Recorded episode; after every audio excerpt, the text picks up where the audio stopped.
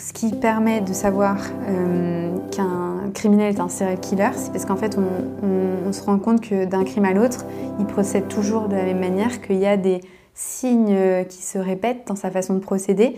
Et du coup, on peut dire ah oui, ça c'est toujours cette personne-là parce qu'elle agit tout le temps de cette manière-là. Mhm. Et donc, euh, sauf qu'en fait, ce que Joël lui s'est rendu compte, c'est que c'était vrai pour tous les individus, même ceux qui étaient sains, qui agissaient pour le bien.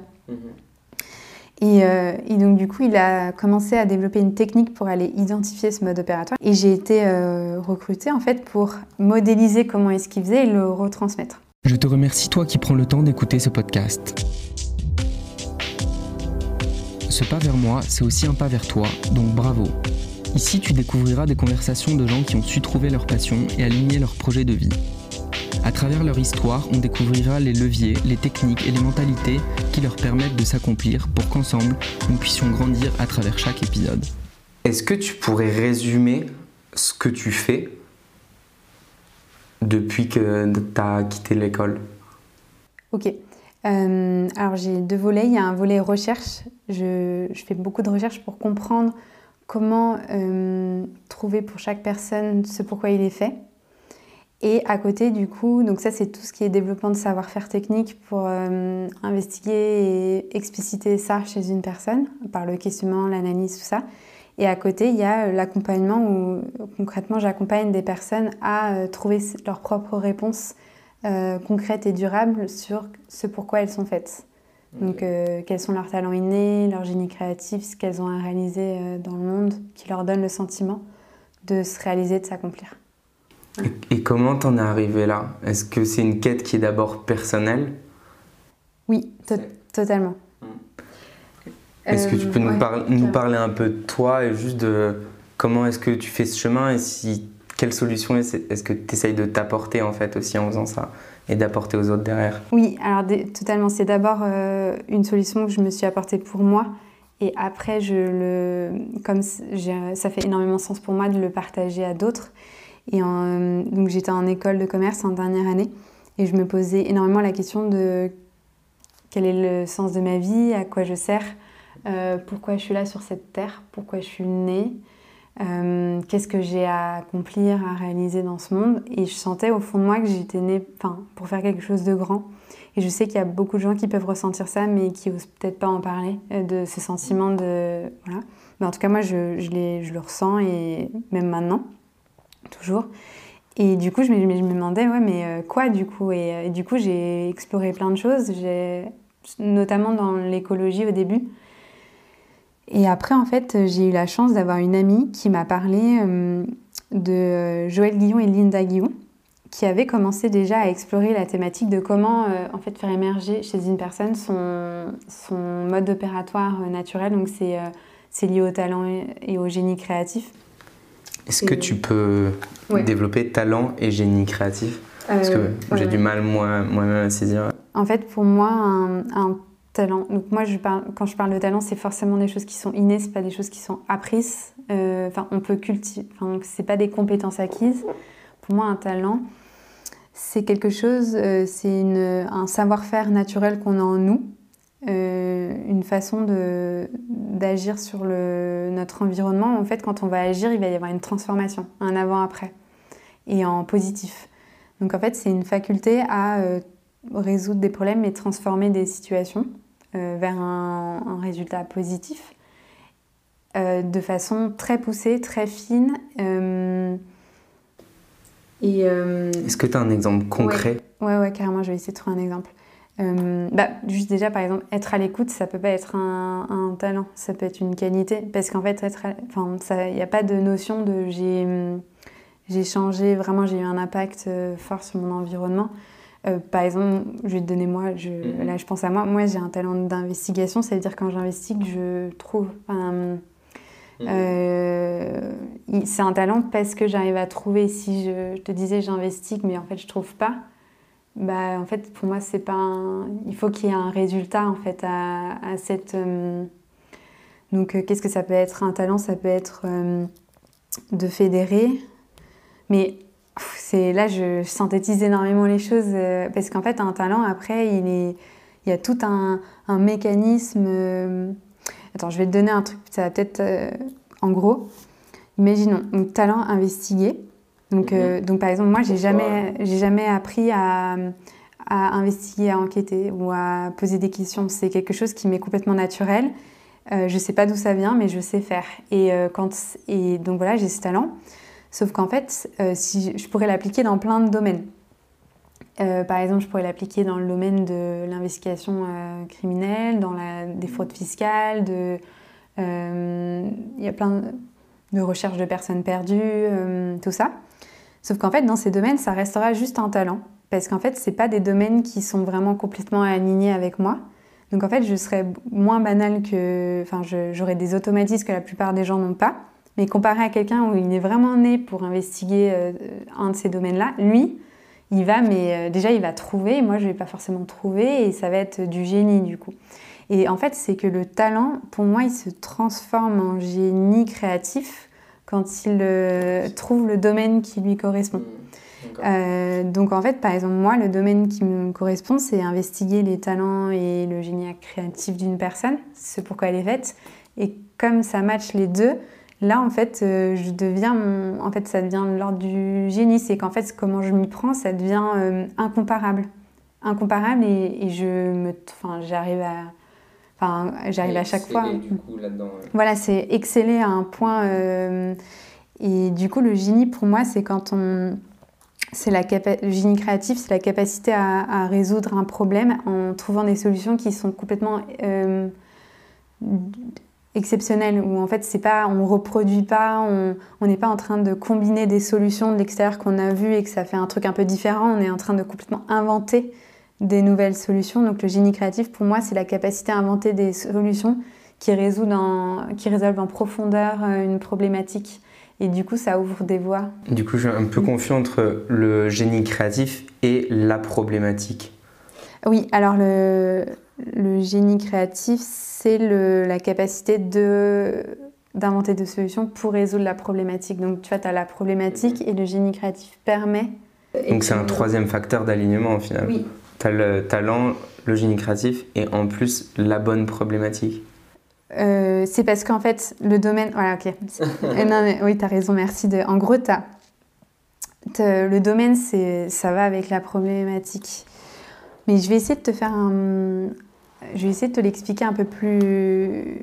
Tu vas me dire si c'est plus clair. Mais en gros, pour moi, euh, pour se réaliser, donc réaliser ce pourquoi est fait, et bien, euh, et du coup se sentir vivant dans ce qu'on réalise, être heureux et avoir une paix existentielle par rapport à pourquoi on est là, qu'est-ce qu'on. tout ça, et bien, euh, la première étape, c'est d'aller identifier sa propre problématique, enfin, sa problématique la plus profonde, la plus intime et qui est un peu euh, comme euh, et que si on la résout, et eh ben en fait, on a le sentiment de vraiment réaliser ce pourquoi est fait et de s'accomplir sur cette terre.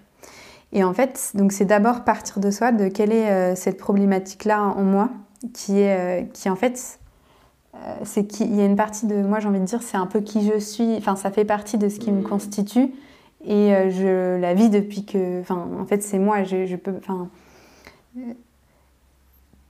tout ce que je, suis constituée pour résoudre cette problématique qui est en moi et ensuite euh, aider les autres à, la résoudre. Donc d'abord trouver cette problématique-là et moi j'appelle ça euh, la problématique euh, d'âme, mais bon après il y a plein, on pourrait l'appeler autrement.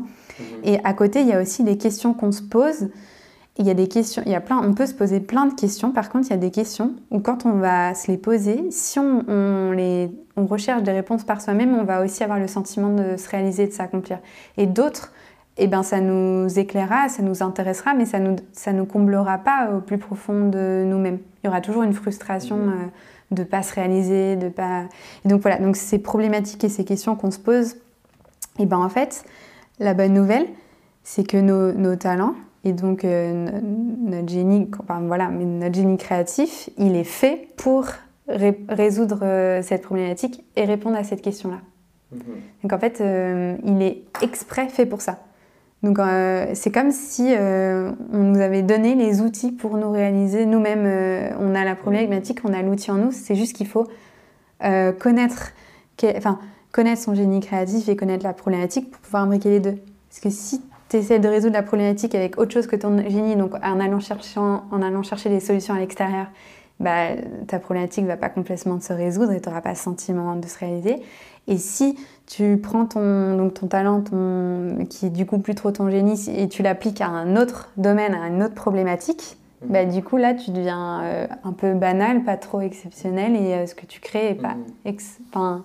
Mhm. et du coup, comment est-ce que tu procèdes pour trouver, enfin, toi déjà dans ta vie, euh, comment tu as procédé pour trouver ton génie créatif à toi et ta problématique à toi?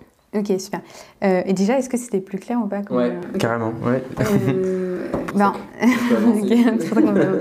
euh, du coup, en fait, j'ai eu la chance de rencontrer euh, Joël Guillon et Linda Guillon. C'est une amie qui m'en avait parlé, qui, ont, qui avait commencé à... Hum, enfin, Joël a commencé à travailler sur ce sujet-là. Et Linda a, a, aussi travaillé après, c'est sa fille, sur ce sujet-là. Ok qui est en fait, euh, ils avaient identifié un peu les modes de fonctionnement naturels chez les gens et qui euh, sont en lien avec leur processus créatif. Euh, et du coup, quand on, m'a parlé de ça, je me suis dit, ah, mais moi, je suis faite pour faire ça. et c'est comme ça que j'ai. C'est quand on m'en a parlé, je me suis dit, ah, mais moi, je suis faite pour faire ça. Et je suis allée les rencontrer. Et, Comment tu l'as ressenti, ça? Est-ce que c'est. Ouais, comment tu l'as ressenti? Comment est-ce que tu en étais sûre d'en être persuadée, on va dire?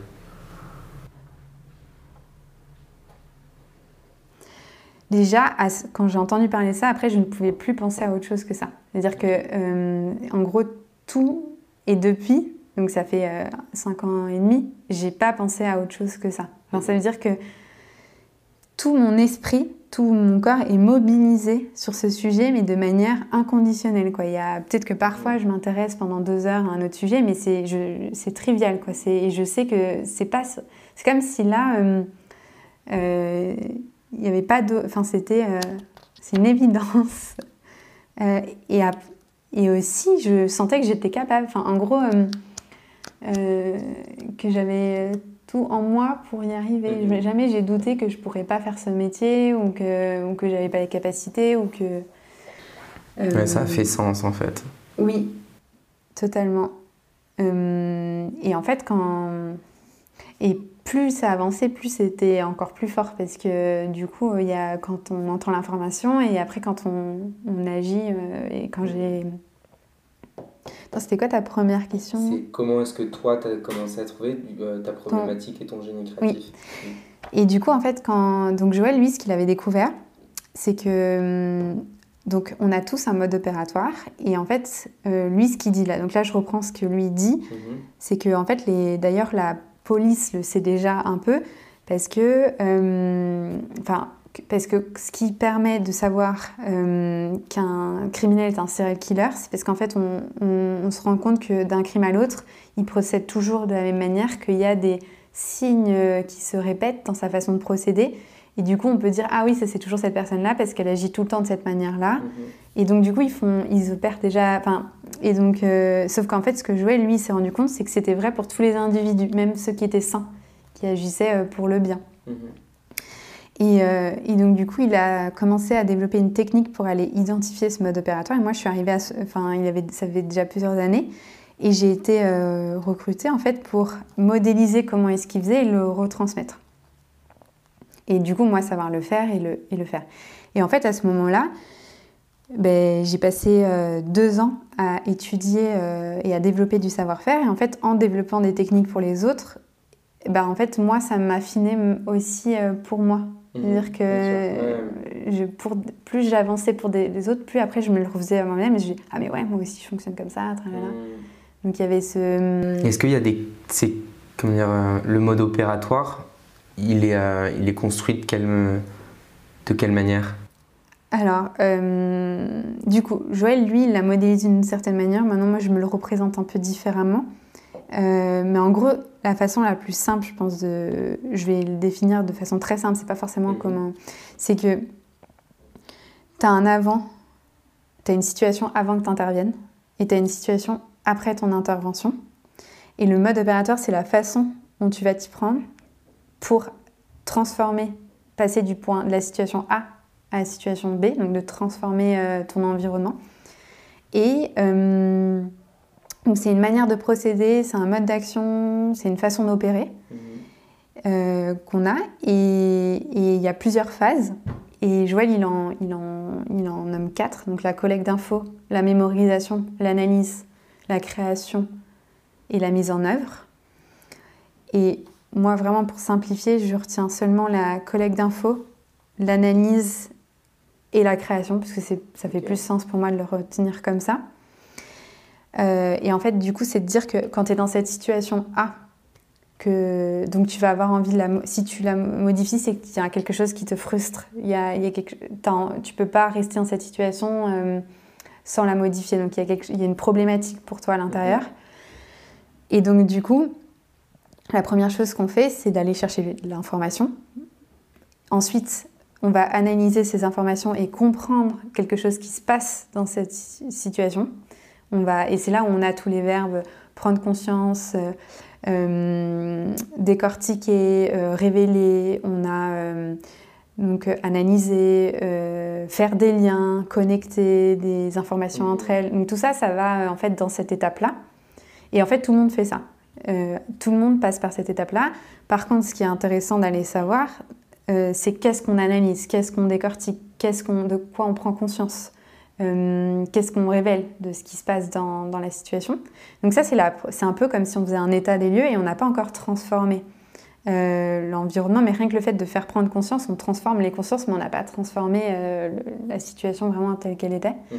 Et c'est la troisième étape qui, pour moi, est, l'étape où on transforme, c'est quand on, c'est la création, c'est la création de solutions novatrices, donc qu'on ne va pas reprendre de l'extérieur, c'est nous qui allons les c'est nous qui allons les, créer nous-mêmes euh, avec notre propre créativité euh, pour transformer cette situation A et l'amener à une situation B. Donc, est-ce que c'est plus si, si, je comprends bien, mais euh, j'aimerais bien avoir un exemple en plus concret qui permet de d'aller plus loin.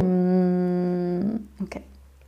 Je sais pas, peut-être quelqu'un que tu as permis de découvrir, enfin, que tu as aidé à découvrir son mode opératoire et que ça ça a profondément fait évoluer Ou mm. l'analyse de, de quelqu'un de connu, par exemple Moi, par exemple, euh, je, dans ma façon de fonctionner, quand je vois une personne qui euh, ne crée pas, c'est-à-dire quand elle parle, mais que dans sa façon de parler, elle utilise les mots des autres, ou dans sa façon d'agir, elle reproduit euh, des choses de l'extérieur, eh bien, donc moi, c'est un contexte qui me. Et donc, ça s'applique à moi aussi, mhm. mais c'est un contexte qui me, qui, me, qui me perturbe, qui me dérange. J'ai envie qu'elle euh, pense par elle-même et qu'elle agisse, mhm. enfin, qu'elle crée euh, par elle-même. Euh, du coup, je vais, dans mon analyse, je vais discerner qu'est-ce, quand elle parle, c'est quoi son propre vocabulaire à elle, qui vient pas de l'extérieur, qu'elle n'a pas repris de la mhm. société, d'un livre qu'elle a lu d'une formation qu'elle a faite et tout. Donc je vais identifier qu'est-ce qui vient de la formation, qu'est-ce qui vient de, de livres, de sa famille et tout ça, et je vais identifier qu'est-ce qui vient vraiment d'elle. Genre les mots, en fait, c'est, elle l'a pas appris, elle l'a pas repris de l'extérieur. Donc ça c'est l'analyse. Et je vais créer euh, une façon euh, de, euh, qu'est-ce que, en fait, des manières de lui faire prendre conscience de ça. Mm. Donc tout un, accompagnement où je vais l'amener à se représenter en fait son identité, genre qui elle est au-delà de, la société, au-delà de cercle familial, mm. quand elle agit, quand elle crée dans le monde et qu'elle se l'approprie petit à petit parce qu'en fait donc il y a toute la création de donc ça passe par trouver la mettre en lien avec des personnes qui qui, sont, qui lui ressemblent dans ce qu'elle est naturellement euh, parce que du coup, elle, ça va faire tomber plein de peurs.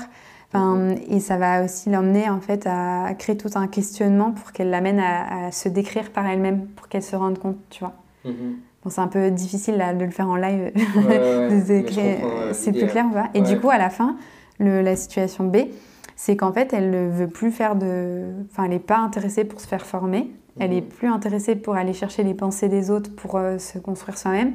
Elle a qu'une envie, c'est de continuer à découvrir euh, et à construire sa propre pensée, de créer ses propres euh, choses à elle. C'est ça, le, mhm. à la fin. Le... Donc, elle crée des choses qui viennent pas de l'extérieur.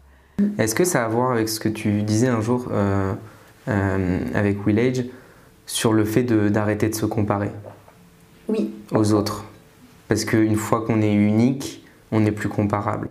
Oui, pour moi, en fait, euh, c'est trop le. Un des trucs que j'adore, c'est être incomparable. Enfin, c'est d'arriver à être incomparable, et, mais pas en se modifiant soi-même, justement en, allant trouver ce qui est le plus naturel chez nous, le plus identitaire. Et pour moi, c'est du coup, c'est ce qui est incomparable chez nous par rapport aux autres. Et, et je dis souvent aux clients, parce que j'ai pas mal de clients qui ont trop envie d'être euh, trop bons, d'être les meilleurs. Moi, j'étais comme ça avant, qui veulent être excellents. Et je leur dis, mais en fait, être meilleur, c'est moins cool que d'être incomparable. Autant chercher tout de suite d'être incomparable, comme ça, t'es pas tout le temps. Parce que se comparer, c'est hyper fatigant en plus. C'est, euh, je pense, ça bouffe de l'énergie, de l'estime de soi, enfin plein de choses. Alors quand on devient incomparable, moi, je me compare pas aux, gens, en fait. Et, et, je me sens pas menacée par euh, les autres. Parce que je sais que c'est. En fait, je ressens trop la différence euh, avec ce que les autres font. Et du coup, est-ce que tu aurais des conseils pour des gens qui se comparent aujourd'hui? Pour euh, euh, limiter ce, ce, schéma qui est assez automatique au final Ouais, et ben en fait, moi quand je me comparais, je me suis rendu compte c'est parce qu'il y avait une partie de moi que je montrais pas assez et qui faisait que ça pouvait me donner l'illusion que je ressemble aux autres. En fait, tu peux te comparer que si tu penses que tu as un point de comparaison avec les autres. Mhm. Et du coup, en fait, c'est d'aller chercher euh, leurs différences. Qu'est-ce qui les différencie des... Si par exemple je me compare à une personne, moi, à chaque fois, je me dis, ok, mais qu'est-ce qui me différencie de cette personne Pour ressortir de. Quand je me vois me comparer, je fais, ouais, non, mais en fait, moi, je suis pas comme ça. Je suis, je suis d'aller trouver ces, leurs différences, qui fait que du coup, ils peuvent plus rentrer dans un schéma de comparaison. Mm-hmm. C'est ouais, clair. Ouais. ouais. Trop bien. Euh, Et il y en a forcément, en fait, des différences. Ouais. C'est que s'ils n'en trouvent pas, c'est qu'ils sont Peut-être qu'ils ont coupé des choses en eux euh, pour se protéger, mais quand on est vraiment, vraiment euh, dans son identité, on est, on est, on est très différent. Même si on peut, ça, on peut quand même se relier aux autres, mais il y a vraiment une, des, différences qui sont flagrantes. Mmh. Tu as des exemples de gens qui, euh, enfin, ou si, sauf si tu veux pas parler des clients du tout, mais euh, juste des exemples de gens qui se sont trouvés, qui faisaient quelque chose et qui font maintenant quelque chose qui est complètement différent et qui excellent aujourd'hui, du coup, grâce à cette transition. Euh, oui, alors je vais, je pense que ça c'est plus, c'est moins intime, si je vais, c'est moins, moins rentré dans les détails, mais, mais du coup j'ai une personne d'ailleurs qui m'a envoyé un email là, il y a pas longtemps. pour me dire qu'elle avait créé son. On s'était vu il y a 4 ans et euh, donc, elle avait tout un mode de fonctionnement par rapport au fait de créer des histoires, euh, enfin des contes imaginaires, si je mhm. synthétise, euh, pour enfants, mais très profonds. Et en fait, elle, a, elle était avocate à la base. Et là, elle a, du coup, elle a créé son compte. Elle a mis 4 ans parce qu'en plus, elle, elle, elle, était toujours avocate, donc elle a fait ça sur son temps à côté elle a écrit son livre et quand elle le montre aux gens, les gens euh, ont un, très très beau euh, retour. Et du coup, l'étape d'après, c'est d'aller le, si elle en a envie, mais c'est d'aller le l'envoyer aux maisons d'édition.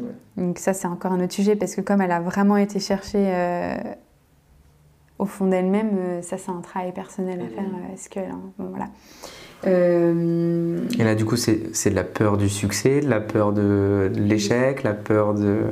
Aucune idée, on n'en a pas parlé, mais ça serait hyper intéressant. Est-ce qu'il y a des peurs similaires souvent qu'on retrouve ou c'est très spécifique à chaque fois aux gens?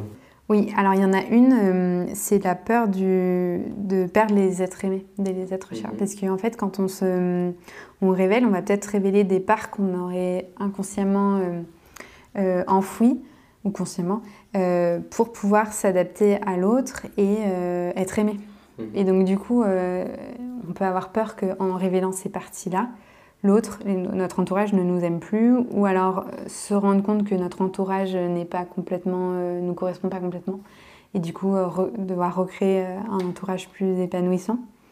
Donc ça, je pense que ça confronte à ça. Donc ça, ça peut être un frein. la peur de, bah, du, coup, du, ça va ensemble, hein, du regard des autres, du rejet, tout ça. Moi, par exemple, j'avais la peur euh, de, de l'exposition, qu'on me fasse du mal. De si je deviens public, euh, je deviens vulnérable, euh, on commence à savoir qui je suis, on, peur, de perdre son intimité, son anonymat, par exemple. Moi, j'avais ça. Et ça, j'ai dû travailler là toute cette année pour, faire qu'aujourd'hui, par exemple, on fait cette vidéo, il y a un an, j'aurais pas pu parce que j'ai peur de ne plus pouvoir être anonyme, même, même si c'est, on est d'accord que là, pour l'instant, il n'y a pas de sujet, mais à partir du moment où tu commences à faire une vidéo sur Internet, tu pour moi, tu. es exposé. Ouais, t'es exposé. voilà. de la critique. Euh, c'est ça. Négative euh... positive. Non, mais c'est le fait d'être dans, dans, la rue et de me dire que j'ai, j'ai pas envie qu'on. J'ai envie de. C'est l'anonymat, ouais, c'est ça. et à partir du moment où tu fais une vidéo, mm. même si ça se trouve personne va voir cette vidéo, mais ça a un potentiel. Euh, ok, ouais. Euh, il faut, et comment est-ce que tu as dépassé cette peur? Ou est-ce qu'elle est dépassée bah, Moi, j'avais peur de la malveillance. Euh, j'avais peur de réveiller des égaux, j'avais peur de qu'on veuille me faire du mal parce que je dis des choses qui dérangent ou des choses comme ça. Et après, je me suis dit, bah. Et puis j'ai été aidée par euh, plein d'amis autour de moi aussi qui m'ont fait cheminer sur ce sujet, donc je suis pas y aller tout seul, mais euh, toute seule. C'était de se dire que bah, déjà, je vais, je vais diffuser dans des canaux qui sont hyper spécialisés, hyper spécifiques et de gens qui sont quand même hyper bienveillants, qui ont déjà fait beaucoup de travail sur eux, sur leur ego, sur leur développement personnel. Du coup, il y a peu de chances que, que j'arrive dans des médias où, bah, où les gens ne comprennent pas de quoi je parle.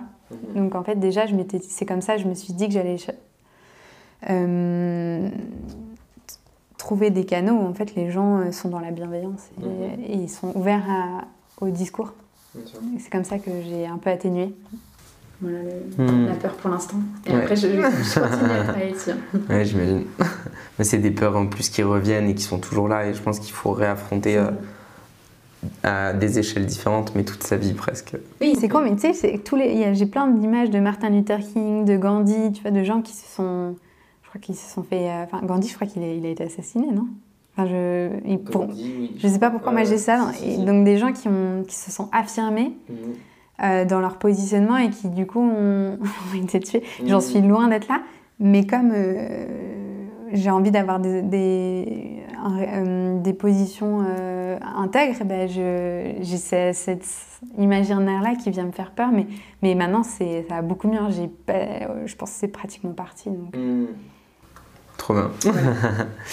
et, et dans, dans, tout ça, mmh. parce que je crois qu'on avait un peu fait le tour et compris, euh, dans tout ça, quelle part, parce que je sais que tu as fait aussi des recherches là-dessus et que ça t'intéresse beaucoup, quelle part a l'ego? Dans euh, le fait de trouver euh, à la fois son talent, son génie créatif et sa problématique profonde Pour moi, l'ego empêche d'être aligné avec son génie créatif, ses talents innés, de résoudre sa problématique. Mhm. Je dirais plus que c'est... mais parce qu'en fait, aussi l'ego, c'est que il y a beaucoup de définitions différentes de l'ego. Moi, quand je, euh, quand je parle de l'ego, c'est euh, c'est que les mécanismes qui sont non fondés. C'est-à-dire, c'est pas. Parce que parfois, il y a des gens qui disent oui, mais l'ego, ça nous permet. Ça peut être positif aussi. Mmh. Euh, bah, moi, dans ces cas-là, j'appelle pas ça de l'ego. J'appelle ça de l'instinct de survie. Enfin, un truc. je différencie les deux. alors que l'ego, pour moi, c'est vraiment des mécanismes qui sont issus de peur ou de blessures, mais qui sont à un instant T pas fond que si on regarde la situation, on essaie de se protéger, mais il n'y a plus, euh, il a pas de raison vraiment de se protéger. Ou, euh, ou alors c'est des peurs anciennes qui viennent, euh, mais c'est un peu la même chose, mais qui viennent nous empêcher d'évoluer. En fait, tout ce qui empêche de se réaliser, de déployer son génie créatif, de, de, vraiment résoudre sa problématique, pour moi, c'est forcément de l'ego. Enfin, des mécanismes de peur ou des choses comme ça.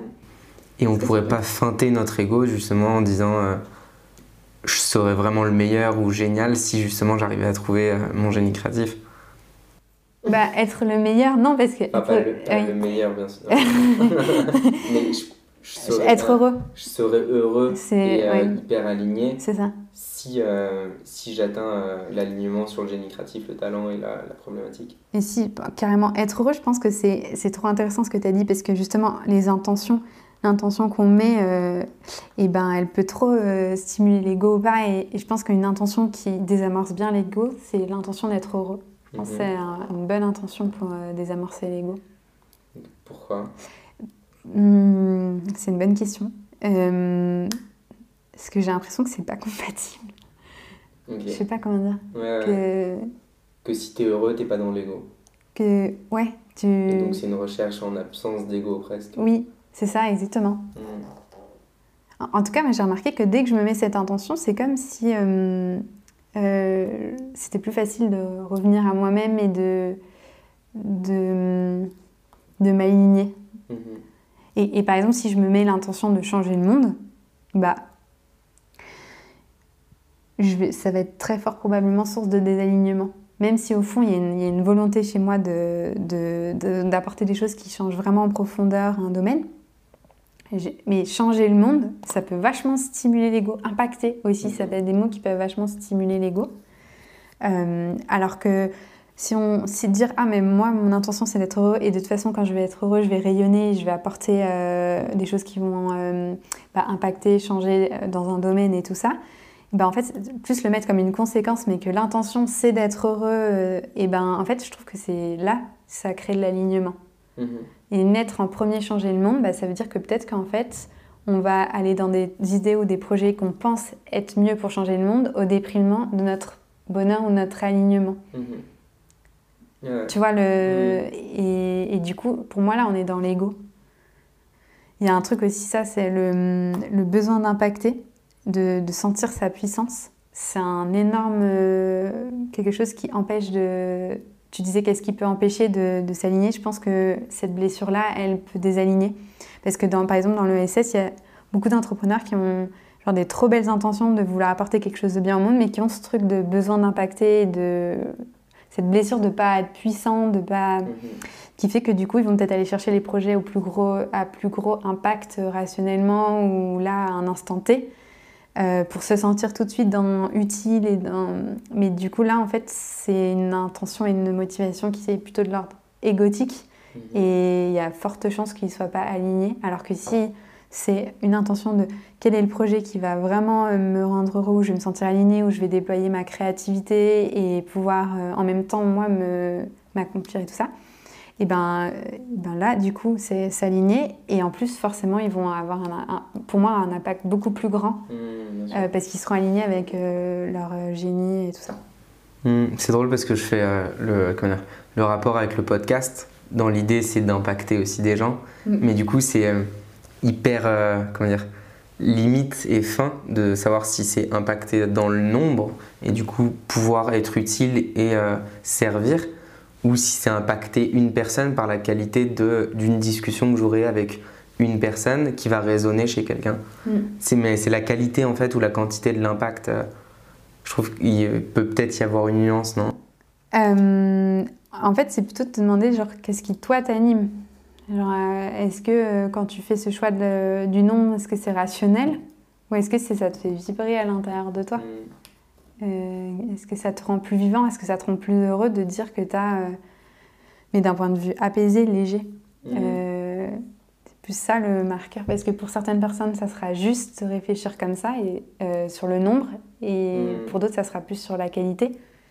Et ça dépend de qui. Moi, c'est clair que c'est plus si j'ai un retour de quelqu'un qui me dit le podcast ou cette discussion précise m'a permis de, m'accomplir, de me réaliser ou de, de, trouver du sens dans ma vie, du coup d'avoir foi et d'avoir envie d'avancer.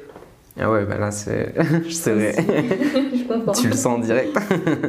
Hmm. Carrément. Hmm.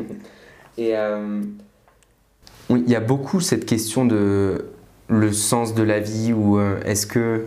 Est enfin, j'ai envie de trouver le sens, le sens de ma vie. Et euh, moi, je suis complètement là-dedans, euh, à la fois par euh, mes affinités, mes goûts, mais aussi en tant que personne. J'ai toujours cette question existentielle qui, quel sens je veux donner à ma vie? Mm-hmm. Comment est-ce que les gens peuvent affiner cette question? Alors c'est trop bien, c'est déjà en bien se posant la question de trouver le sens de ma vie et pas comment donner un sens à ma vie déjà, parce que rien que la question, euh, euh, je suis pas sûre que tu pas dit de donner un sens, mais c'est que souvent, mhm. euh, il y a des gens, ils, me disent ah, qu'ils ont envie de donner du sens à leur vie. Et en fait, cette question-là, elle est, elle peut, parce qu'en fait, tu peux avoir, elle peut créer des illusions, parce que tu peux avoir l'impression de donner du sens à ta vie si tu apportes un peu plus d'utilité, de, mhm. dire que tu fais des choses qui sont un peu plus utiles, qui, sont qui apportent plus de bien aux gens, où toi tu prends un peu plus de plaisir, où, où mhm, tu ressens un peu plus de liberté dans ce que tu fais. Donc là, tu donnes un peu plus de sens à ta vie. Mhm. Mais pour autant, tu peux faire ça sans avoir trouvé le sens de ta vie. Mhm. Donc en fait, c'est limite, ça c'est peut-être la première étape de donner un peu plus de sens à ta vie, mais à un moment donné, il y aura une frustration. Et pour moi, c'est ça qui fait la différence entre la quête de sens et la quête existentielle.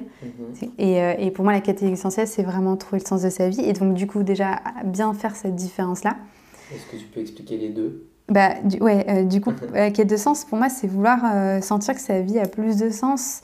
donc, mais je ressens que c'est peut-être le premier pas où justement, voilà, tu, tu, mets plus de liberté, plus de plaisir, plus de d'utilité dans ce que tu fais. Enfin, la liste que je viens de dire, mhm. de plus d'autonomie, plus face avec le euh, bah, ça fait plus sens en tant qu'individu d'avoir tout ça, mhm. de faire du bien autour de soi. Et pour moi, tu peux avoir le sentiment que ton boulot a plus de sens, tout en sachant que tu n'es pas à ta juste place. Et pour moi, le truc existentiel et trouver le sens de sa vie, c'est vraiment se sentir à sa juste place, aligné avec ce pourquoi on est fait. Mhm.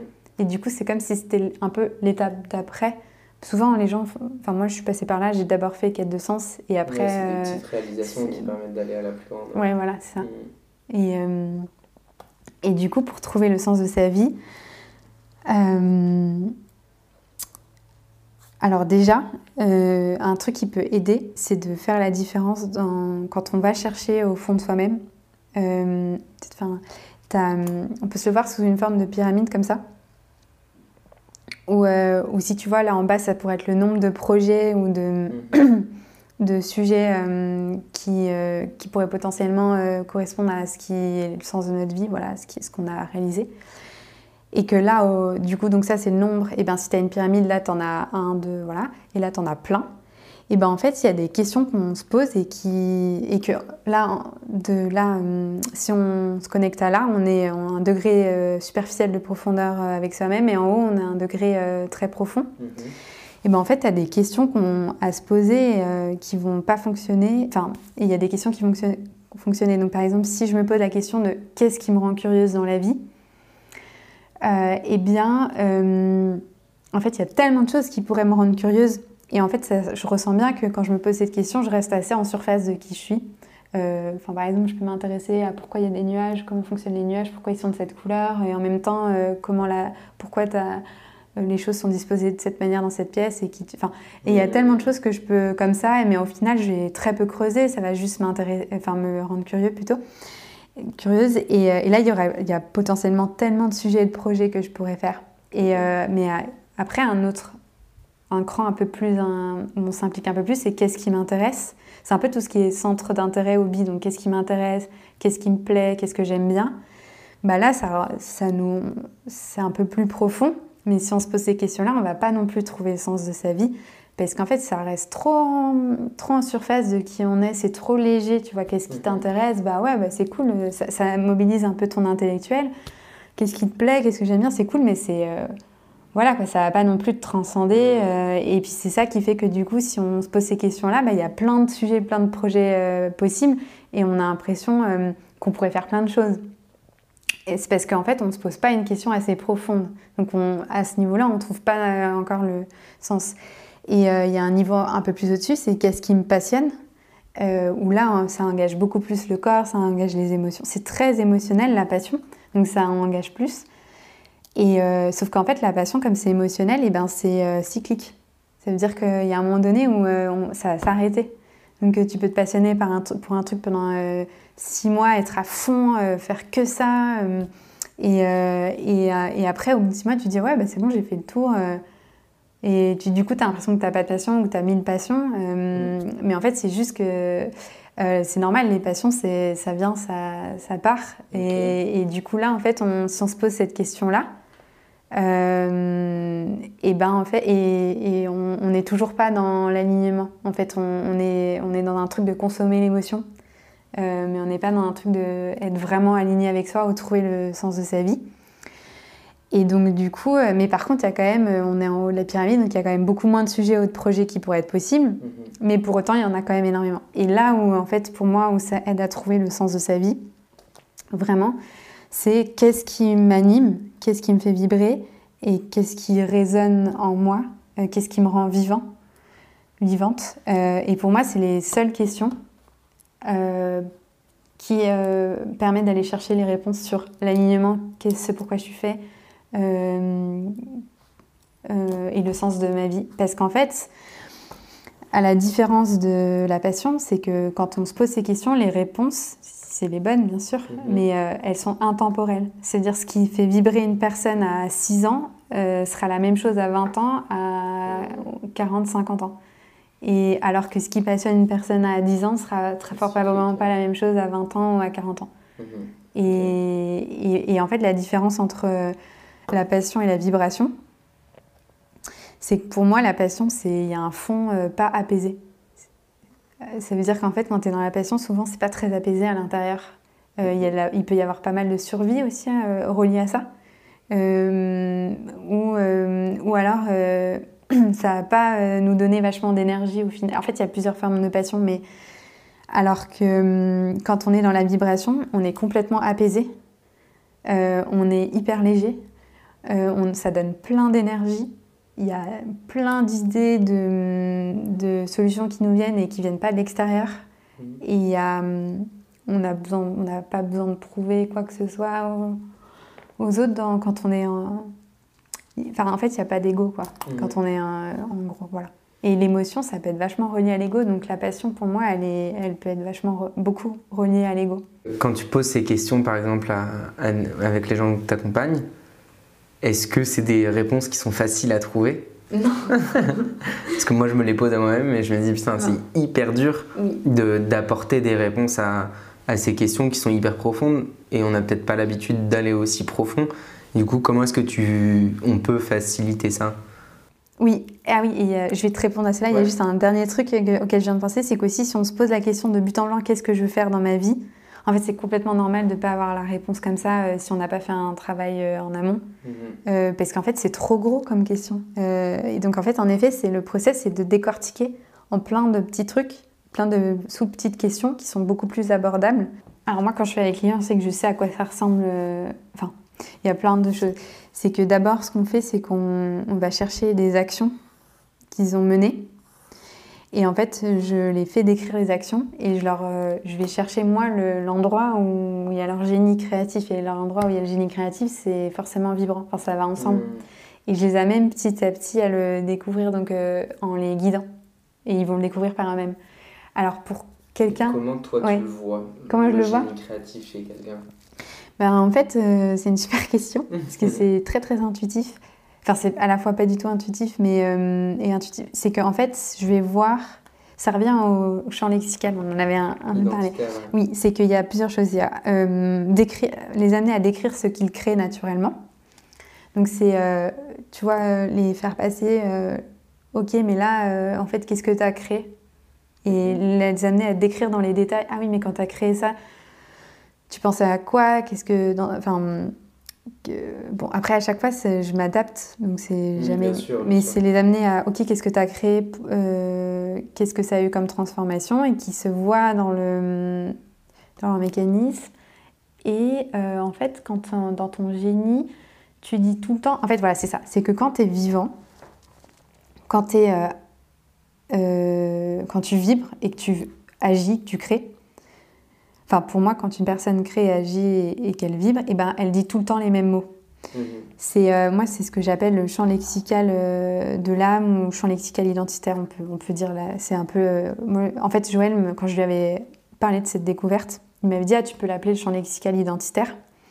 Et en fait, j'aime beaucoup ça, mais ça me fait moins vibrer que champ lexical de l'âme, et du coup, je suis un peu entre les deux, parce que mmh. voilà. Mais bon, bref. Et, en fait, c'est comme si euh, chacun de nous, on avait, je sais pas, entre 30 et 50 mots, j'arrive pas encore trop à, savoir, euh, qu'on dit tout le temps quand on est euh, aligné, c'est-à-dire complètement vivant et vibrant dans ce qu'on fait, dans ce qu'on réalise tout le temps les mêmes mots. Et du coup, moi, c'est comme ça que ça me valide que, et eh ben, en fait, je, bah, à la fois, je vois qu'elle crée des choses qui sont. Ah oui, c'est que j'arrive bien à analyser ce, qu'une ce que beaucoup de gens pourraient faire euh, et ce qui est euh, pas possible. Euh, enfin, quand elle fait quelque chose, je me dis, ouais, non, mais ça, en fait, la plupart des gens pourraient le faire, ou il suffirait d'une petite formation ou d'un petit livre et tu peux le faire. Et il y a un moment donné où elle fait un truc, je fais, ah, ça, même si tu fais 10 ans d'études, que tu lis tous les livres, en fait, tu pourrais pas le faire parce qu'en fait, ça, ça demande de pouvoir respirer ça, de pouvoir le, le, vivre chaque seconde de sa vie, d'avoir analysé depuis 20 ans tous les trucs pour arriver à ce résultat. C'est comme Mozart bah en fait, s'il crée ce qu'il a créé, bah c'est parce qu'en fait, il respire la musique. C'est-à-dire qu'à la place d'avoir des mots très fort probablement dans sa tête, en fait, il avait des sons toute la journée et qu'en fait, euh, ça faisait 20, enfin, qu'il accumulait tout ça et qui fait qu'à un moment, il est capable de pondre ça. Mais n'importe qui qui fait 10 ans euh, d'études en, musique et qui n'a pas un, génie qui, qui est, proche ne pourra jamais pondre ça. Bah, J'arrive bien à, savoir ça. Euh, mmh. Qu'est-ce qui est capable d'être appris et qu'est-ce qui est trop inné. Euh, mhm. qu'on ne pourra pas reproduire. Euh, donc, il y a ça. Donc, ça, c'est le champ lexical qui facilite en fait, tu as plusieurs. La compréhension de ça bah, y a le... En fait, c'est comme si tu avais plusieurs variables qui. S'il n'y a que le champ lexical, tu peux être biaisé parce que tu peux te dire Ah ouais, mais. Euh, tu peux être sur un truc complètement erroné. Ou... Mhm. Donc, il y a le champ lexical, il y a le fait que. Donc, vérifier qu'elle dit tout le temps les mêmes mots. Il y a le fait qu'elle crée des solutions qui viennent pas de l'extérieur. Parce que imaginons qu'elle a été ultra formatée par une entreprise. Imaginons, ça, ça m'est déjà arrivé. Donc elle va me donner que des actions de son entreprise, sauf qu'elle va me donner, elle va dire tout le temps les mêmes choses, mais c'est les vocabulaires de la culture de l'entreprise. Donc en fait, ce ne sera pas son propre vocabulaire. Et en fait, sauf que là, elle va me donner des trucs trop formatés, et, elle et dans ses actions, elle n'aura euh, pas créé. Donc en fait, comme elle n'a pas créé, je me dis, ok, c'est à forte chance que son champ lexical, ça soit un truc culturel. Et là, je lui ai demandé, elle il dit oui, c'est vachement les mots de l'entreprise. Donc du coup, c'était pas son, son, champ lexical. Mhm. Donc il y a à la fois euh, répétition du mot, des, des, mots, et en plus le fait que en fait, ça soit à propos de quelque chose qu'elle ait créé par elle-même, qui vient pas de l'extérieur, qui, que ce soit des solutions qui émergent d'elle-même. Elle, se dit waouh, mais comment je fais euh?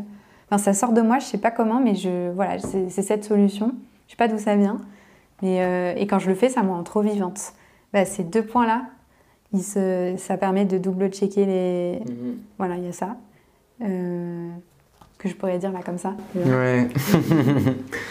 Donc, un, exercice euh, que les gens peuvent faire, ça serait d'essayer d'identifier les mots qu'ils utilisent régulièrement, naturellement. Et, de... Quand ils sont dans des activités qu'ils aiment ou ils créent. Et où ils créent des choses, totalement. Et que du coup, quand ils se sentent vivants, parce qu'en fait, on se sent vivant parce qu'on crée. Euh, parce qu'on aime, on joue et on crée. Enfin, en fait, pour moi, il y a les trois aspects. Mm. Euh, et, mais la création.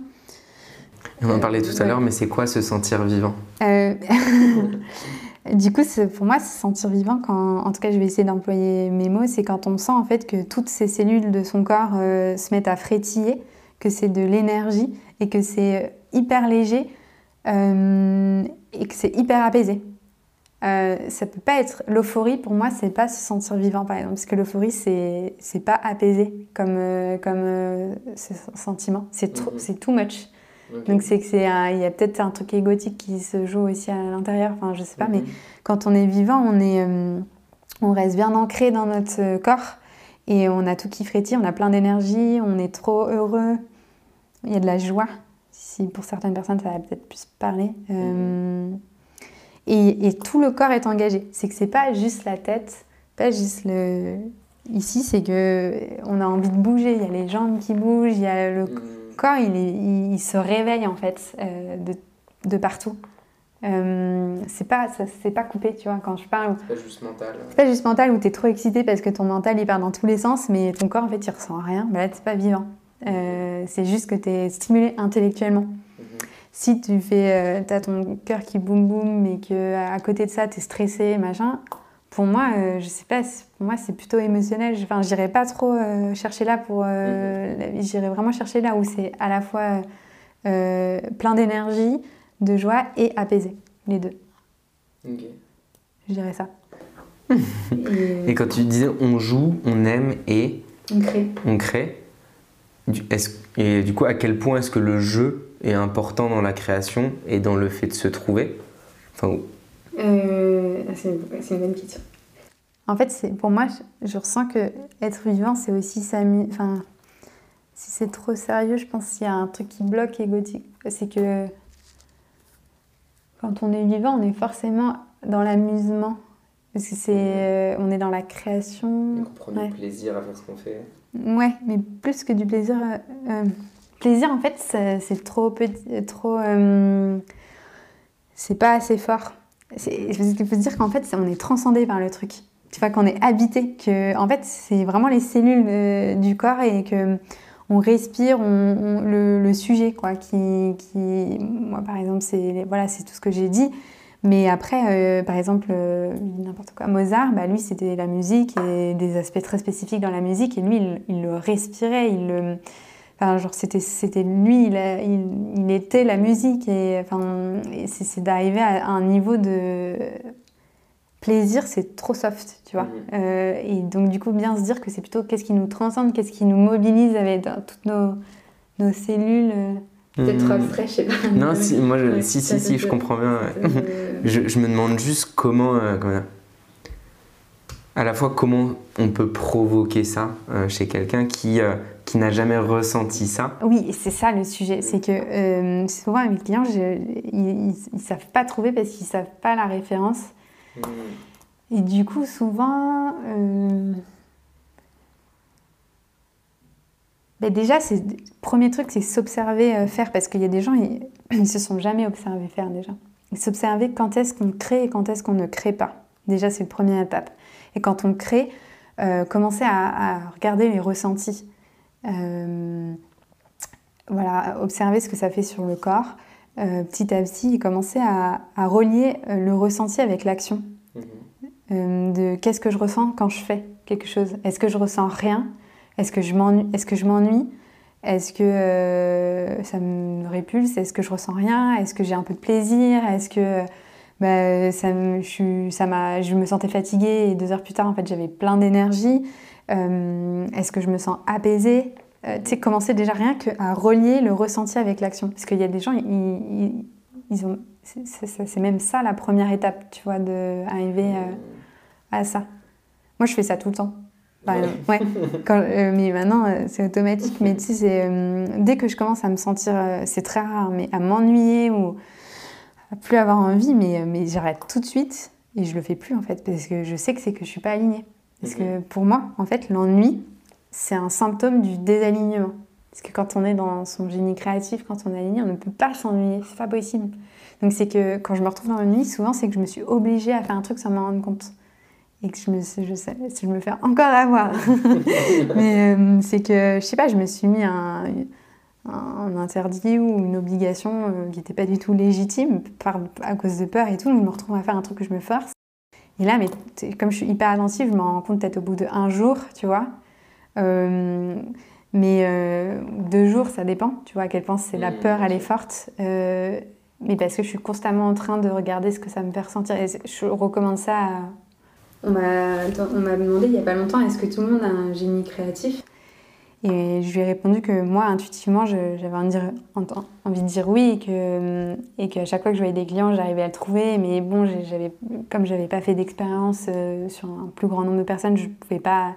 Et le, je crois que c'était le lendemain ou deux jours plus tard, j'étais tombée sur une étude que j'ai après euh, euh, partagée sur les réseaux sociaux, mais qu'en en fait, il y a une étude qui a été faite sur des, un, un échantillon d'enfants, je crois que c'était 1600 ou quelque chose comme ça, qui montrait qu'à l'âge de 3-4 ans, 90% euh, euh, avaient des traits de génie créatif. ils avaient le génie créatif en eux quand ils réagissaient enfin, mmh. aux situations. Et qu'en fait, au fil du temps, ces mêmes, ces mêmes enfants, ils les ont retestés. Et en fait, ça a baissé, baissé jusqu'à devenir 2%, je crois, à 31 ans. Et je crois que pour les. Et qu'en fait, ce qu'ils ont conclu, c'est que je, je, crois que 31 ans, ils ont fait une, plus, une, plus, une étude plus. J'ai plus les trucs en tête, mais en gros, à la fin, ce qui, ce qui était dit, c'est que c'était 2% pour les gens de 31 ans et que euh, ils avaient la conclusion que c'était des comportements appris, enfin que le, comportement non créatif est un comportement appris, c'est pas naturel en fait. Et ça a été fait euh, en collaboration avec la NASA, enfin c'est des chercheurs, euh, ça avait l'air assez solide. C'est-à-dire qu'en fait, tu as 2% de la population qui ont gardé le, qui l'explique. Ah. c'est ah ça, non mais c'est moi qui ai mal expliqué. C'est que hum, en fait 90% n'ont plus le, le, génie créatif. Ils l'ont il est plus présent. Parce qu'ils l'ont, je pense, complètement inhibé en fait. Et ouais, ok. Donc en fait, il y a tout ce travail de désinhiber Mhm. et c'est tout ce truc de s'émanciper de, des, règles, des, conditionnements. Mhm. Et les gens commencent à parler, ils, utilisent les, codes de la société, ils, font, ils répètent ce qu'ils voient, ils reproduisent. Et tout ça, tout ça c'est ça le, comportement du coup dont ils parlent non, non créatif. Et du coup... Ça, ça m'a excité, moi, quand j'ai dit ça, il y a trop de travail. il y a trop de choses à faire. Émanciper, c'est un mot que tu viens de dire que je sais que tu chéris. Euh, est-ce que tu peux nous parler de l'émancipation et de bah, justement la transformation de A à B? Oui, carrément, c'est le fait de se rendre compte. Pour moi, s'émanciper, c'est d'abord se rendre compte des codes qu'on a appris qui ne nous appartiennent pas. C'est-à-dire que on vibre pas, on se sent étranger au final avec ces codes. Si on les étudie, on se dit ouais non mais en fait ça c'est pas vraiment moi. Euh, donc des codes d'un point de vue mais de tout, hein, relationnel, euh, au niveau de l'activité, dans sa façon de faire, dans sa façon de parler, dans sa façon d'agir, euh, dans, ses choix, tout ça. de se rendre compte des, des, codes, des moules, un, et deux, de les hum, de les, moi je dis comment dans ma tête, de s'en libérer, de s'en libérer, donc de les, de plus les intégrer à sa construction et à ce qu'on fait, euh, sa construction de personnalité. C'est hyper dur à faire, j'imagine. Moi, en fait, je pense que je l'ai vécu naturellement parce que j'ai eu la chance de voyager à un moment euh, fondamental. C'est-à-dire que je quittais, enfin, j'étais en train de finir mon école de commerce et je suis parti six mois tout seul. Du coup, j'avais plus de cadre et plus de références autour de moi qui m'apportaient euh, ou dont je pouvais avoir peur du regard. Et donc là, j'étais lié à, enfin, juste à moi, nouveau dans un nouvel environnement. Mais si tu peux pas faire ça, c'est hyper difficile au final de se redéfinir entièrement par soi-même dans le même contexte. Oui, totalement. Et du coup, pour ça que je pense que ça peut être pas mal de le faire. Et, c'est qu'aussi, il y a le truc de, ok, j'enlève ça, mais du coup, après, il y a le vide. Qu'est-ce que, si j'enlève euh, cette façon de faire, mais euh, un truc qui peut être un frein, c'est de se dire qu'après, il va y avoir le vide. Mhm. Et moi, ce que je fais souvent pour moi-même, euh, c'est que d'abord, enfin, je le fais en parallèle, j'essaie d'aller voir dans ma façon de travailler avec mes clients, je sais pas, par exemple, je vais, je vais peut-être me dire, ah, peut-être que là, je suis en train de reproduire des conditionnements de euh, ça c'était il y a j'étais peut-être je me disais ah c'est peut-être trop formel euh, en fait j'avais envie que j'avais pas envie de euh, que ce soit sérieux en fait quand je vois mes clients par exemple. J'avais pas en fait je, sans m'en rendre compte j'avais pris les codes des coachs un peu pro hyper sérieux ouais. et en fait ce, sauf qu'au bout d'un moment je, je, me suis dit mais en fait ça, me, ça fait trop pas sens pour moi en fait de travailler comme ça. Donc j'avais identifié que ça que je m'ennuyais que je trouvais que ça n'avait pas sens. Mais, et après, je me suis dit, ah, mais c'est parce que c'est ce code-là. Sauf que, à la place, il a, je me suis dit, mais toi, c'est quoi qui te ferait vibrer, en fait, de vivre avec tes clients? Faudrait que ça, Et ben, en fait, je me dis, mais moi, j'aimerais, en fait, que ça soit comme si j'étais avec des potes, que je fasse très bien mon travail, mais qu'il y ait une ambiance comme, euh, comme avec euh, amical, en fait, que, mmh. que, que ce soit pas... mais que derrière, je enfin, je sois hyper euh, dans le professionnalisme et qu'il n'y ait mhm. pas ce truc un peu serré que je pouvais avoir avant, où je n'étais pas complètement spontanée, authentique, parce que je, voulais garder une image sérieuse. Et, et, ben, j'ai d'abord défini ce qui, moi, me faisait vibrer avant de m'en libérer, parce que si je m'en étais libérée, c'est enfin, plus facile parce que du coup, tu as un plein, tu as quelque chose par lequel tu le remplaces et qui mhm. vient de, de toi. Donc je dirais aussi de, ce qui aide, c'est de définir ses propres codes, sa propre structure, son propre moule. Ça aide à se libérer aussi, euh, parce que du coup, il y a quelque chose auquel, mhm. par lequel le remplacer. Et donc ça, toi, tu été capable de l'identifier parce que tu n'avais pas envie d'aller dans ces rendez-vous? Oui. Enfin, c'est ça, c'est une source de stress, une source d'ennui? Ouais, d'ennui surtout. moi, c'est l'ennui qui me... Euh, moi, c'est l'ennui qui me... Je, je m'ennuie très rapidement. Euh, et je, je déteste sentir l'ennui. Mhm. Donc dès que je sens l'ennui, je, je, me dis ok c'est quoi le truc, c'est quoi le moule dans lequel tu t'es mis ou c'est quoi le, la peur qui t'a euh, fait faire un truc qui te correspondait pas. Et après j'essaie de comprendre à la place qu'est-ce qui me ferait vibrer, qu'est-ce qui me m'exciterait tellement que je pourrais pas m'ennuyer une seule seconde. Ouais je, je fais les deux. Mhm. Et en fait pour moi l'ennui c'est comme tu sais dans une pile ou face t'as l'ennui, la créativité pour moi, la, créativité, enfin la création, le fait de, eh ben en fait c'est l'antidote de l'ennui. C'est que dans une, si dans son activité, on s'ennuie, pour moi, c'est qu'on n'est pas dans sa créativité, on ne crée pas aligné avec son, son génie créatif. Et si dans une relation on s'ennuie, pour moi, c'est qu'il y a, y a moins de créativité qu'avant. C'est que la créativité ne peut plus s'exprimer comme elle s'exprimait avant. Et, elle peut, et la créativité, elle peut être dans tous les domaines. Hein. C'est pas que artistique. C'est, euh, enfin, Einstein était très créatif et, euh, et c'était dans les sciences. Enfin, c'était, ce que je veux dire, c'est que c'est, c'est pas juste, ça se cantonne pas juste aux artistes. Mm-hmm. Euh, du coup, ouais, le, pour moi, le, le, enfin, la créativité est l'antidote de l'ennui. Bah, du coup, on arrive, à, on arrive un peu sur la fin. Et est-ce que tu pourrais résumer en quelques mots ce qui toi te transcende? Euh, dans, ce que, dans mon activité Ouais, ou en général. Ce qui te transcende, toi euh, Moi, ce qui me transcende, c'est de comprendre, euh, c'est d'aller. moi, c'est un peu comme une enquête d'aller découvrir le, vraiment l'aspect ultra, ultra. Enfin, le génie chez une personne là où, en fait, quand elle le fait, tu dis putain mais ça c'est du génie. Ça mais j'adore parce qu'en fait le génie ça m'excite. Les génies ça m'excite. Je trouve ça tellement beau. Euh, ça. Et du coup ça c'est pour moi dans le génie on trouve une grande partie des réponses du sens de notre existence aussi. Voilà. Euh, et, ce qui m'excite aussi, si un autre truc c'est de à chaque fois euh, m'émanciper de mon ego, c'est de dire ah est-ce que je suis mes... et trouver un truc pour sortir de, mon ego, être le moins possible dans mon ego, ça je trouve ça trop ça va ensemble. Et il y a des outils que tu utilises pour être moins dans ton ego ou c'est cette capacité, enfin, une forte capacité à t'analyser toi-même.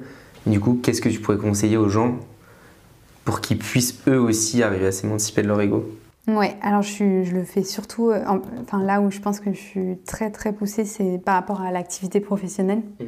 Et, euh, et c'est c'est de se dire qu'en fait, c'est d'aller identifier les peurs et de, et de les faire baisser.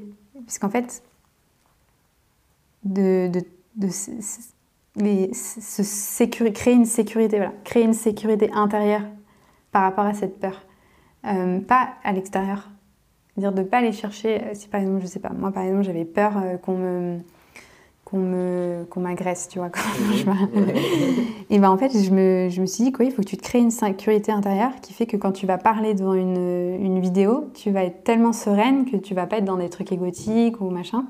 Et donc en fait euh, je me suis euh, par exemple je me suis inventé un, profil je me suis dit bah quand tu parles euh, tu parles à ces personnes là et du coup, je m'imagine que je parle à ces personnes-là et que je parle que à elles. Et du coup, je me sens hyper sécurisée parce que je me suis fait un, et après, je pense que l'étape d'après, ça serait de plus avoir besoin de ça. Mais rien que ça, bah, ça a fait baisser ma peur. Et ce qui fait que quand je parle, eh ben, je pense que je fais pas trop de filtres. Euh, parce que je m'imaginais parler, parler à un profil de personne où je pense que je peux, je peux tout dire. Hmm. Euh, et du coup, ça me sécurise. Euh, tu vois c'est de... Et du coup, ça me fait baisser ma peur et je suis moins dans mon ego quand je parle devant une, une caméra, par exemple. Avant, peut-être que du coup, je réfléchissais à ce que je disais là. Je pense, je crois pas avoir réfléchi je sais même plus ce que j'ai dit. non, mais c'est ça. Tu vois, créer cette sécurité intérieure par rapport à pour faire. Mmh, trop bien. Voilà. Et la peur que toi, tu avais euh, de te enfin, de euh, pas l'intimité, si l'intimité, euh, on va dire que c'est une peur qui est assez identifiable et facilement reconnaissable, mais ça arrive d'avoir des peurs dont on n'a même pas conscience. Oui. Et du coup, comment est-ce qu'on peut faire pour prendre conscience de ces peurs? Est-ce qu'il y a des, euh, des solutions? Alors du coup, c'est déjà vraiment... Ok, si je m'ennuie, moi je parle tout le temps de, de, l'ennui. Euh, si je m'ennuie, euh, ça veut dire que en fait, je fais pas ce que j'aimerais vraiment faire, qui m'exciterait et qui me rendrait tellement trop euh, vivant et tout, vivante. Donc c'est quelque chose qui m'en empêche. C'est dire que j'ai une peur qui m'empêche d'y aller ou, un, ou alors une représentation qu'il faut que je change dans ma tête, mais ça va ensemble. Et du coup là, j'essaie de me dire, il faut que j'essaie de me... Oui, bah, je vais te donner un exemple, comme ça ça va être plus simple. Mhm. et ben là j'avais lancé une recherche où je rencontrais des gens pour comprendre comment est-ce qu'ils vivaient leur quête existentielle. Et j'avais, j'en avais vu un certain nombre, et il me restait 5-6 personnes à voir. Et en fait, sauf que j'avais plus envie. J'y allais, mais j'avais plus envie d'y aller au bout d'un moment. Mhm. Ça n'avait rien à voir avec les gens, c'est que je j'avais plus envie de ça. Et sauf que là, à ce moment-là, donc si j'en ai plus envie, c'est que pour moi, il y a une peur qui derrière. Ça peut être, tu vois, pour débusquer quand on est dans la peur, c'est de se dire, bah, si je fais un truc et que j'en ai pas envie, c'est qu'il y a forcément une peur derrière. Déjà, pour identifier que je suis dans une peur. Mhm. Pour moi, je ne veux pas imposer ma vision euh, du monde. Hein, mais c'est et du coup. Au moins de se poser les questions. Ouais. Et du coup, je me dis, ok, mais pourquoi tu, pourquoi tu te forces à y aller? Parce que si tu n'as pas envie, c'est que tu te forces à faire quelque chose. Euh, là, je me dis, ouais, mais euh, ça se fait pas. Euh, euh, je me suis engagée à le faire. Mhm. Euh, du coup, bah, en fait, ça se fait pas. et puis en plus, en, plus, ils font ça pour moi, pour m'aider à la base. Et du coup, quelle image tu renvoies d'annuler en fait le truc? Et peut-être que si tu annules et que tu en as re-envie dans deux mois, bah, peut-être qu'ils voudront plus et donc tu auras passé la chance de les rencontrer. Mhm. Mais que des peurs en fait. Et là, en fait, tout ça, c'est des peurs. C'est des peurs de passer à côté de quelque chose, des peurs euh, d'être rejeté, de, de... Ouais, c'est, enfin, tu vois, c'est tout ces choses. Et au bout d'un moment, en fait, c'est juste déjà de, en fait, de les exprimer, de les laisser sortir, mmh. de dire, de, qu'est-ce qui se passe si je, si j'arrête de me forcer et que je fais pas le truc et de voir tout ce qui sort. Et en fait, euh, après, j'ai tout dédramatisé. Mmh. Euh, et c'est pareil, c'est de recréer une sécurité en me disant, mais de toute façon, ces gens-là, il suffit que je leur envoie, que je leur explique ce qui se passe ou que je leur disais un enfin, que je sois authentique. Et puis, s'ils n'ont pas envie de me revoir, c'est qu'ils valaient pas le coup. Enfin, que, ou qu'on n'était pas censé se rencontrer et que c'est que je, dois rencontrer d'autres personnes. C'est de faire descendre le. Mais ça, mais appliqué à, à tout, du coup, tu vois. Euh, de se trouver des. dédramatiser euh, tout. Mm. Pour, et du coup, j'ai tout annulé. Et c'était trop bien parce que j'ai pu reconnecter à mon envie. Et en plus, j'avais perdu. Ça m'arrive jamais d'être fatiguée. Euh, et, là, euh, ça m'était, enfin, je sais pas, j'étais tellement fatiguée. Et j'ai compris hein, pourquoi j'avais fait ça, parce que j'ai un truc aussi au niveau perso. Du coup, j'avais envie de. J'étais trop investie dans le pro. Et là, j'ai récupéré petit à petit mon énergie, parce que ça m'avait bouffé. Euh, ça tu vois, c'est, tu peux trop tomber dans. Donc, tu étais fatiguée alors que tu dormais autant, que tu faisais autant. C'était juste le mental qui était. Carrément. Plus aligné. Hein. Ah, c'est hyper intéressant. Euh, pour moi, quand on. Que c'est pas que physique. Ah non, c'est la fatigue, elle vient, elle venait parce que je me forçais à faire un truc que j'avais pas envie. Et moi, quand je me force à faire un truc que j'ai pas envie, et je pense que c'est le cas pour tout le monde, ça fatigue. Parce qu'on va contre-courant de nos élans euh, de vie. déjà, on bride nos vrais élans. Et en plus, on se force. Donc, on, se, on prend une autre énergie, on double énergie de je bloque mon élan. Et en plus, je vais me pousser à faire un truc que je veux pas mhm. faire au fond. Euh, et en plus, il y a la peur, anxiété. Je pense que ça aussi, ça de l'énergie. En fait, ça fait un bon petit carrefour. Euh, et j'étais exposée. Alors que d'habitude, je, dors. Enfin, je dors. Enfin, je, je sais pas, j'ai l'impression d'être tout le temps en, vie. Et, euh, et je me suis dit, bah, tu vois, Chloé, ça peut t'arriver même après. Hmm. voilà. Ok.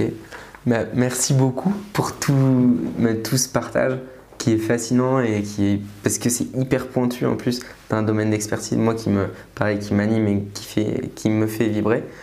Et euh, donc c'est génial de parler avec toi. Je pense qu'on refera peut-être euh, d'autres podcasts.